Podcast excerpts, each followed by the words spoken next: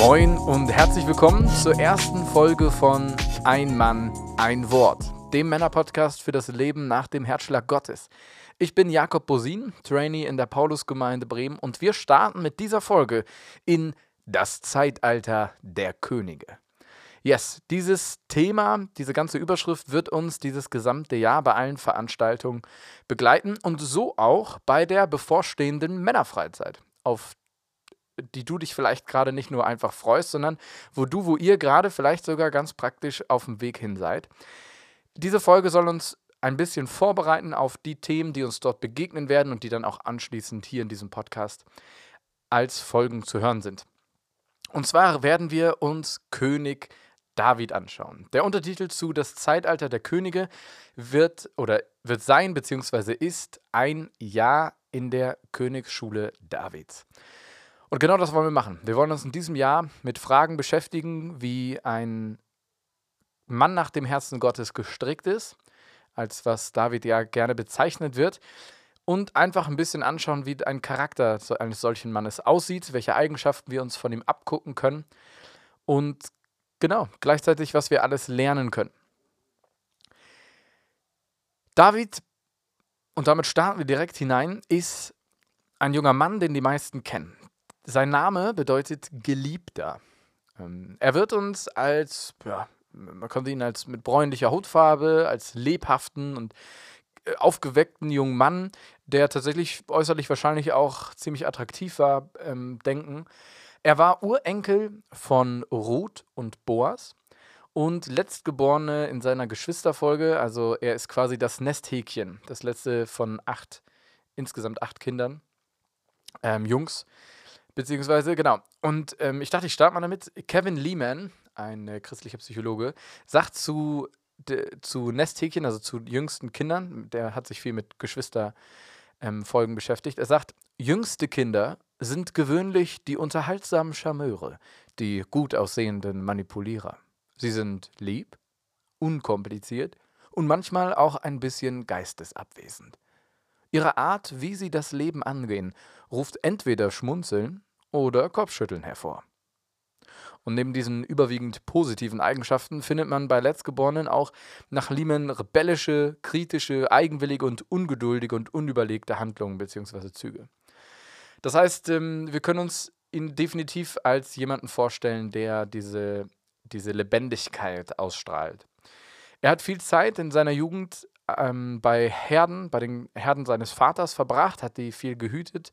Das bedeutet, er hatte sowohl Gelegenheit, ähm, seine Kräfte zu stählern und zu stärken, ähm, weil er sie im Zaum halten musste, weil er sie manchmal zurückholen musste oder sie vor wilden Tieren beschützen musste.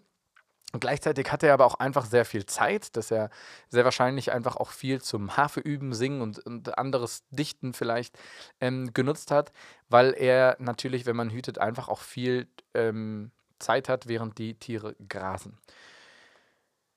Und mitten in diesen jugendlichen Alltag hinein und irgendwo so im Verborgenen kommt der Prophet Samuel und salbt ihn zum König er hat einen Eindruck vom Heiligen Geist, während er sich so voll über Saul aufregt und, und einfach frustriert ist über, wie die Dinge mittlerweile mit der, der großen Hoffnung des ersten Königs Israels, ähm, wie das so ausgegangen ist.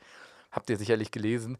Ähm, dann, dann kommt auf einmal dieser Eindruck vom Heiligen Geist und Samuel zieht los und salbt diesen jungen Teenie, könnte man ja sagen, ähm, auf jeden Fall diesen jungen Mann zum König. Und das ist ja noch ein bisschen verrückt, weil es gibt ja einen amtierenden König. Und ähm, dieser holt sich dann den David auch tatsächlich zu sich an den Hof als Musiktherapeuten. So, der Saul ist, ähm, er ist total zerstreut, ist wahrscheinlich ähm, sehr depressiv, also hat kämpft mit, mit starken Depressionen, auf jeden Fall mit depressiven Phasen. Ähm, und er holt David und sein Hafenspiel quasi als, also ich, genau, ich habe Musiktherapeuten gesagt, aber wir können auch sagen, als seine personifizierte Antidepressiva, holt Saul ihn an den Hof. Weil er ihm empfohlen wird. So. Ähm, das Spannende ist, wenn man sich das durchliest, dass David aber erst einmal ähm, auch Sauls Begleiter und Waffenträger wird und sich total beliebt macht. Vorerst bei Saul, dann aber auch sehr schnell beim ganzen Volk.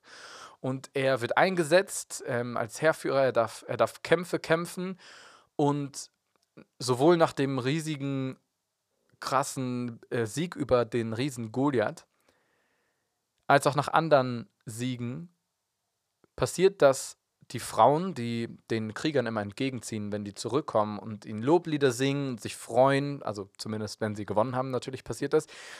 Und dann bekommt Saul mit, wie diese Frauen Loblieder singen, die David in ein viel, viel besseres Licht rücken als ihn selbst. So, und da, da, da passiert etwas in Saul, dass aus dieser Freude über David so ein Misstrauen wahrscheinlich auch so in Richtung Neid und Eifersucht geht, weil er dann anfängt, und das wird dann sehr klar im Laufe der Geschichte, dass Saul ihn tatsächlich nicht mehr mag, beziehungsweise ihn ja, vernichten, ähm, um die Ecke bringen will.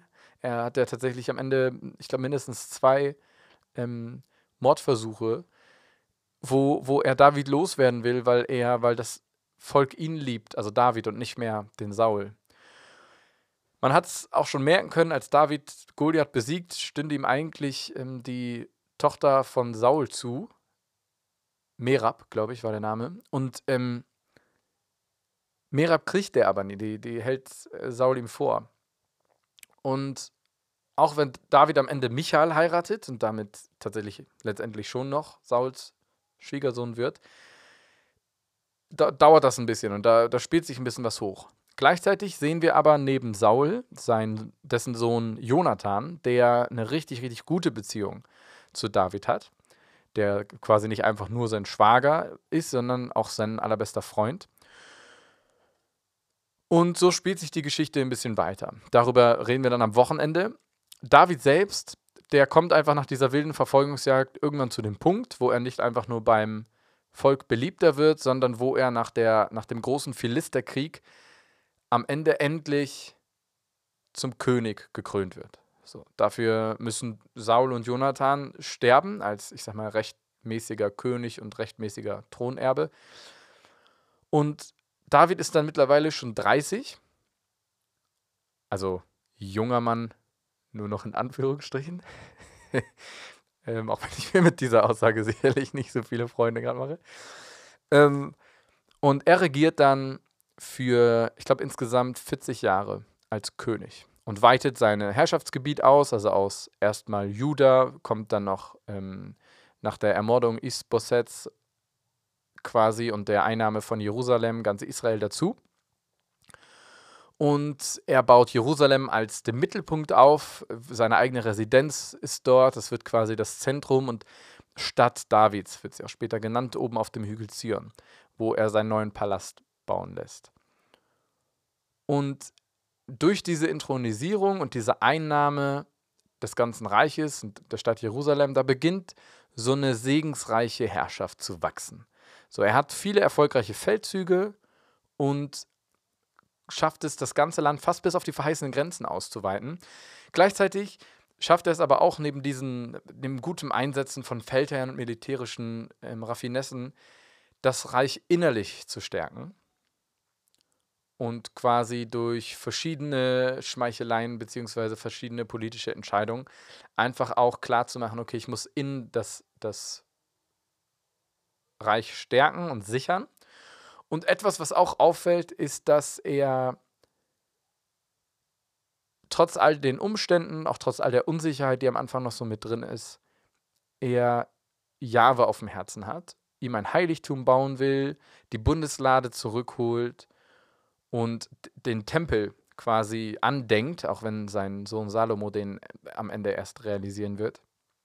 Und grundsätzlich quasi deutlich macht, er ist sowohl ein guter Kriegsführer, ähm, das ganze Kriegsheer ist, ist sehr durchgreifend organisiert. Es gibt ganz, ganz viel, was er da voranbringt und aufbaut und gleichzeitig neben all der Raffinesse und auch den innenpolitischen ähm, Zügen kommt dann das Ding, dass wir auch immer wieder Schattenseiten von ihm sehen. Wir sehen diese Volkszählung, wir sehen dieses klassische Beispiel des Ehebruchs mit Bad Seba, wir sehen einfach einiges, wo man merkt, okay, dass seine Familie nicht die perfekteste Familie ist und die, die Prägung insgesamt sehr menschlich wird, das, das zeigt sich hier auch sehr, sehr klar. Nach 70 Lebensjahren stirbt David dann und wird in seiner Stadt begraben. Und wir lesen von ihm, dass, dass, dass Gott sich einen Mann gesucht hat, der ihm gefällt und zum Führer über sein Volk bestimmen will. Anders übersetzt, dass er sich einen Mann gesucht hat nach seinem Herzen. Und mit all dem, mit dem Positiven und dem Negativen, scheint er genau das zu erfüllen. Und vermutlich ist der hervorstechendste Zug deshalb seine innige Liebe zu Yahweh. So im Unterschied zu Saul scheint er nach dem Herzen Gottes regieren zu wollen und im Großen und Ganzen auch zu regieren und die Gebote des Herrn überwiegend zu halten und sich danach zu richten und nicht zu vergessen, dass er zwar König, aber es ist, aber es einen König der Könige gibt. Und das ist das Schöne, dass diese biblische Erzählung seine garstigen Fehler und Verbrechen mitzeichnet und aufzeigt und seine einzigartige Bußfertigkeit und sein, ähm, sein, seine Bekenntnisse und einfach alles, sein, sein Rundum des Charakters aufzeigt. Dass er nicht einfach nur als jemand beschrieben wird, der Gott liebt und ihm dienen will und frömmig ist und, ähm, und, und edel ist und, und gewissenhaft arbeitet und großmütig ist und aufrichtig ist, sondern dass er auch ähm, die anderen Seiten hat, also ganz menschlich. Das heißt, wir sehen in David ein, ein König, eine göttliche Idee von einem König, von einem Mann, der, der herrscht auf eine Art und Weise, wie Gott es gefällt. Und mehr brauche ich über David erstmal nicht sagen. Das ist etwas, was wir uns jetzt in, der nächsten, in den nächsten Tagen beziehungsweise in den nächsten Folgen, womit wir uns beschäftigen wollen, wie genau das aussieht, was genau David auszeichnet, welche, welche Dinge genau wir uns abgucken können und wie wir ihn, seinen Charakter und seine Aktion und Handlung und alles, was wir über ihn lesen und lernen, wie wir das gewinnbringend für unseren Alltag nutzen können und was wir uns abgucken können, was es bedeutet, ein Mann nach dem Herzen Gottes zu sein, was es bedeutet, nach dem Herzschlag Gottes zu leben. Darum soll es gehen, ja auch grundsätzlich in allem, was wir bei einem Mann ein Wort tun. Und gerade auch an diesem Wochenende und in diesem Jahr am Beispiel von David. Darauf dürft ihr euch freuen. Wir werden einige Sachen, die ich angerissen habe, deutlich vertiefen in den nächsten Sessions und ich freue mich, das gemeinsam mit euch zu machen. Ihr dürft euch freuen. Und das war dann schon die erste Folge von Ein Mann, ein Wort.